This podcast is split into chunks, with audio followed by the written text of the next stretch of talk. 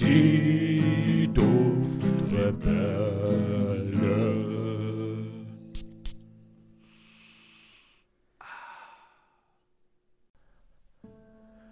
Unscheinbar erhebt sich die Außenfassade einer in Nebel gehüllten Bibliothek. Die Architektur lässt auf das mittlere 19. Jahrhundert schließen. Langsam, aber steten Schrittes schreitet der unbedarfte Jüngling die Treppenstufen hinauf. Zwanzig Schritte später befindet er sich auf der Pforte zum Eingang. Ein altes, mit unzähligen Schrammen verziertes Eingangstor zeugt von einer langen und erbarmungslosen Zeit.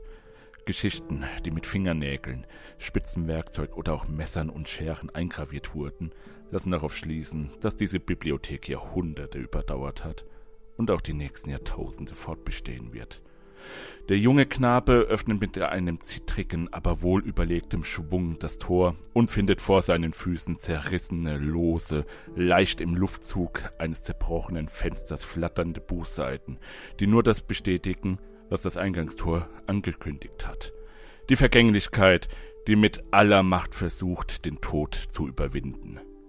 Eingefangen in diesem Moloch aus Staub, Exkrementen längst verstorbener Tiere und einem Hauch bitterer, fiebererzeugender Atmosphäre, die den Atem immer wieder und wieder stocken lässt, schaut sich der Junge um.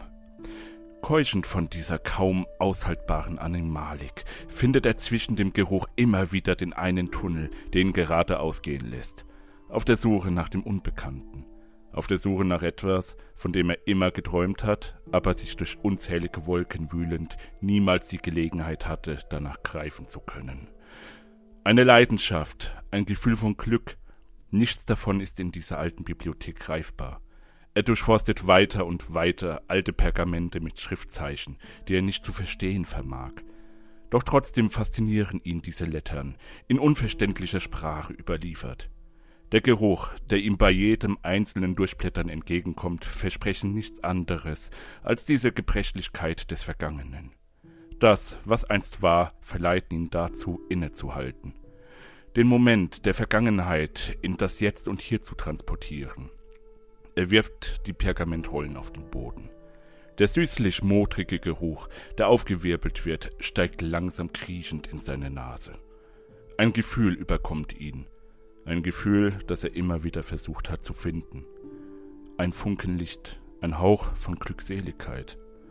Ein Blitz in seinen Hirnwindungen, der ihn grinsen lässt. In sich selbst gefangen, in einem Gebäude, das die Vergangenheit, das Jetzt und die Zukunft verbindet weiß er nun, ich bin daheim. Ja, hallo André. hallo Julian. Na, wir haben uns wieder mal zusammengefunden für eine neue Parfümessenz-Folge. Es tut mir leid, dass das vielleicht ein bisschen lange war, dieser Prolog, dieses Intro. Das war es, aber ich muss sagen, das war auch deswegen umso fesselnder. Ich war gerade richtig in dieser Szene drinnen. Also ich war praktisch der Zuschauer innerhalb dieser Szene und womöglich sehr viele Zuschauer und Zuschauerinnen oder Zuhörer und Zuhörerinnen auch. Das war fantastisch. Ja, das, das spiegelt auch diesen Duft wider, den ich heute mitgebracht habe. Ein sehr seltener Duft, äh, scheint mir so, weil der wurde bisher auf den einschlägigen Seiten kaum bewertet oder auch als äh, ja, in, in, in ihre Sammlung integriert von den, ähm, von den Nutzern. Und es gibt kaum Kommentare und äh, ja, ich weiß nicht, der, der ist auch recht selten, auch ähm, dahingehend, dass der Duft Library Visit, heißt der übrigens, mhm ist von Duftanker MGO, Duftmanufaktur. Und das ist so ein Ein-Mann-Betrieb. Ja, der, deswegen allein ist der auch schon relativ selten, dieser Duft, weil auf der offiziellen Website steht auch, der Parfümeur möchte nicht mehr als 1000 Milliliter jeden Duftes veräußern. Oh. Ja, das finde ich schon sehr interessant und da habe ich gedacht, ja, den muss ich mal vorstellen, vor allem, wie das Intro ja auch schon vermuten lässt, ich, ich stehe auf diese, auf diese, diese, dieses alte, dieses alte und auch irgendwie diese, dieses Bibliotheksszenario. Ja. Was man ja auch schon vielleicht weiß, Memoirs of a Trespasser von Imaginary Authors, ist so eigentlich mein Signature äh, ähm, alte, kaputte Bibliothek-Duft. Und der hier, Alter, der ist irgendwie so ein bisschen wie der erwachsene, erwachsene Bruder von dem. Mhm. Der, der hier ist viel düsterer, viel vergilbter, viel modriger, muffiger irgendwie. Und ja, ich habe mich wirklich auch hineingesetzt gefühlt in dieses Szenario, was am Anfang von mir beschrieben wurde.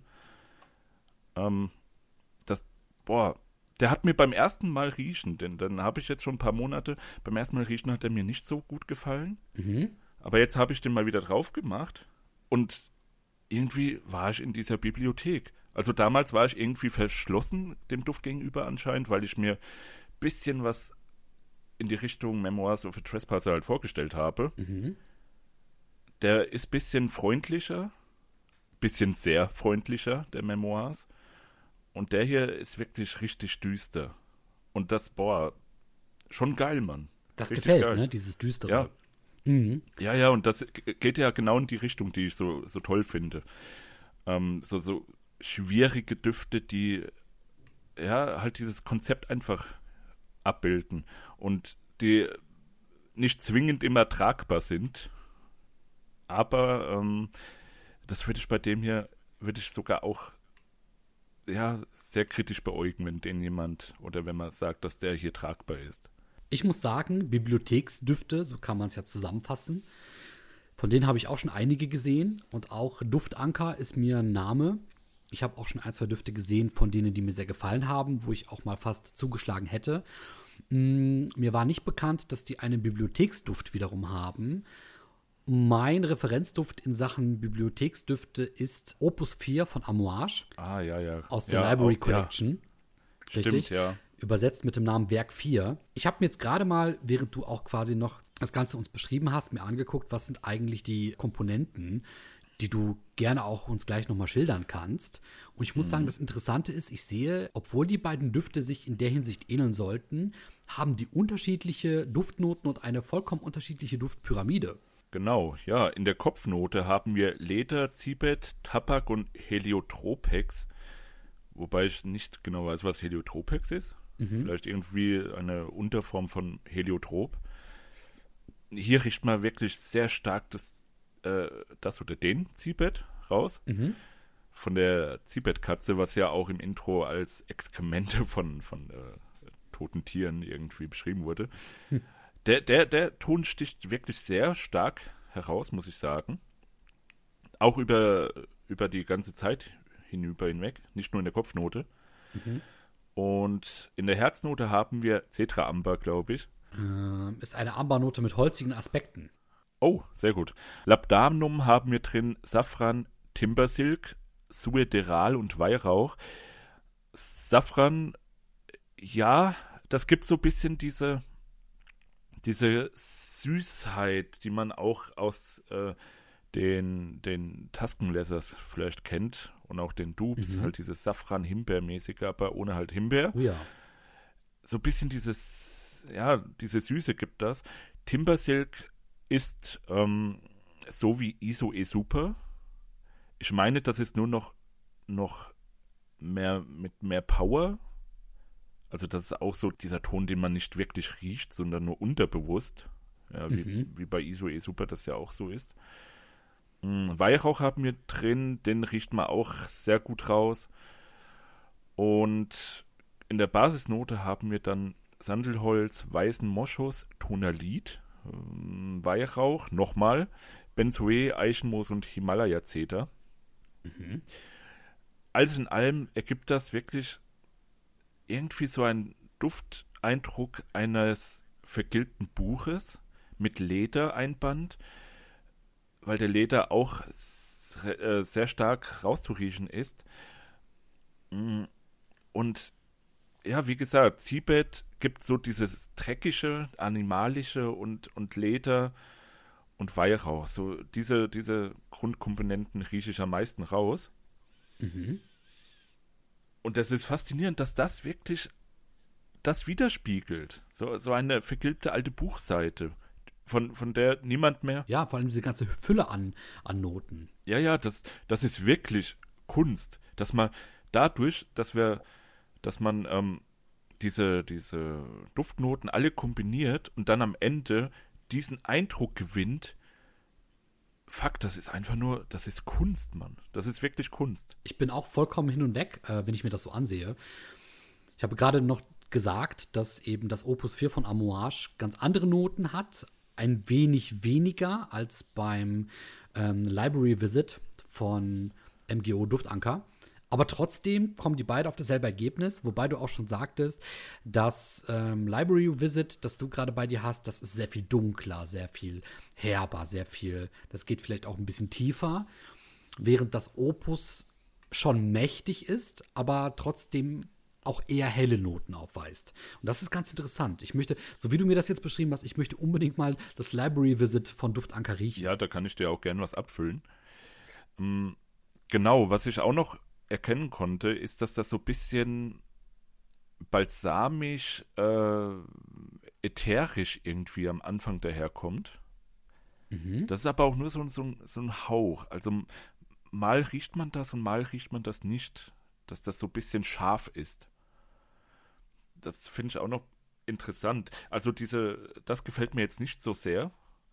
Aber wie gesagt, das ist irgendwie wie so ein Geist, der darüber schwebt, der immer wieder mal da ist und dann nicht da ist. Das ist auch faszinierend. Ja. Der Parfümeur, der benutzt im Wesentlichen, benutzt er nur ätherische Öle. Da ist halt auch nichts Synthetisches dann dahinter, also laut Website. Mhm. Finde ich auch cool. Und deswegen ist das eben auch so, so, ähm, wie der Name ja schon sagt, Duftmanufaktur. Ja, das klingt ja wirklich so nach Handwerk, nach Liebe zu, zu dem Stück, was er herstellt. Ja, stimmt. Ja, das finde ich auch schön und das, deswegen, dieser Duft hat auch irgendwo eine Seele. Also dieser Duft, der, der verkörpert auch irgendetwas, allein mit diesem Namen Library Visit, einfach Bibliotheksbesuch und der hat eben diese Seele, die durch diese echten Parfümöle da ja erzeugt werden. Also wirklich wunderschöner Duft. Wie gesagt, Konzeptduft auf jeden Fall tragbar mh, hm, wird eher schwer, wird wirklich schwer. Wobei, umso öfter man den riecht, desto mehr sinkt dann irgendwie diese Hemmschwelle, die man hat, wo man sagt, oh, das kann ich doch nicht der Öffentlichkeit antun. Das, irgendwie sinkt das mit, mit jedem Riecher, das muss ich schon sagen. Vielleicht werde ich irgendwann dann das Ding doch mal tragen und dann mhm. wie bei der, bei der Bad von Zoologist damals dann hinter mir einfach an der Kasse hören, äh, was stinkt hier so? ja, aber das sind Kreteurs. Ich habe nochmal nachgesehen, der Inhaltsstoff oder die Duftnote Heliotropex, die mhm. wir dort lesen konnten, die befindet sich tatsächlich nur noch in einem einzigen weiteren Parfüm. Und das kommt ebenfalls aus dieser Manufaktur, nämlich Just Musk. Oh, okay. Bedeutet also, dieses Heliotropex, das wird scheinbar nur von diesem Parfümeur in diesen beiden Parfüms verwendet und von keinem anderen Hersteller, von keinem anderen Parfümhaus und auch in keinem anderen Parfüm. Das ist sehr interessant. Ja, was darauf schließen lässt, dass das vielleicht eine, ein Akkord sein könnte. Mhm, genau, der von ihm selbst komponiert wurde. Genau, ja. Das kann natürlich auch sein. Das ist spannend. Das ja. ist spannend. Vielleicht können wir da mal ein bisschen mehr nachforschen bei diesem. Unbedingt. MG da hätte ich richtig Lust drauf. Ja. Oh ja. Ja. Äh, Wie würdest du diesen Duft denn jetzt abschließend bewerten, Julian? Genau, die Bewertung. Der Duft an sich für das, was er ist, für als Konzeptduft auf jeden Fall eine 9. Mhm. Wenn Memoirs of a Trespasser eine 9,5 ist, ist der hier auf jeden Fall eine 9. Mhm. Wobei, ja, wie gesagt, das ist halt der große Bruder. Die haben schon irgendwie ein, ein anderes Gebiet, auf dem die glänzen. Memoirs of a Trespasser ist halt auch tragbarer. Wie gesagt, da, ja, das, das ist halt schwer, aber wirklich so 9 bis 9,5 würde ich dem hier geben. Äh, die Haltbarkeit ist trotzdem, was da alles so drin ist, auch schwere Duftnoten, finde ich den nicht ganz so krass haltbar. Da würde ich so 7,5 geben die Silage da auf jeden Fall eine 8, weil man riecht schon dieses Teil, wenn man irgendwo rumläuft oder durch einen Raum geht, dann riecht man das auch, dass man da drin war. Ja. Ähm, den Flakon, ich finde das Etikett sehr schön. Das ist auch so schön, so, so, so braun, dunkelbraun gehalten, so ein bisschen Vintage. Und der Flakon an sich, ja, ist Standard, mh, ist so ein bisschen wie, wie eine Röhre, sieht er aus. So röhrenförmig und auch der, der Deckel genauso. Ja, also wegen dem Etikett würde ich dem Ganzen noch eine, eine 7 geben. Nee, André, ich muss dir auf jeden Fall eine Abfüllung mal zukommen lassen. Sehr gerne. Ich will auch mal wissen, was du davon hältst.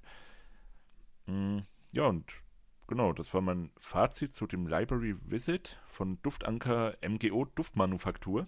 Ein, eines, ein sehr schönes Dufthaus, was ich bis jetzt erkennen konnte, mit dem ich mich mal mehr befassen will in Zukunft. Oh ja, unbedingt. Da würde ich mich auch sehr drüber freuen. Genau, und ihr Zuhörer und Zuschauer seid vielleicht dann auch sogar dabei auf dieser Reise. Oh, wundervoll. Ja, so André, dann genau, wünsche ich dir und unseren Zuhörern und Zuschauern eine schöne gute Nacht, einen schönen guten Morgen und guten Mittag. Bis dann und ciao.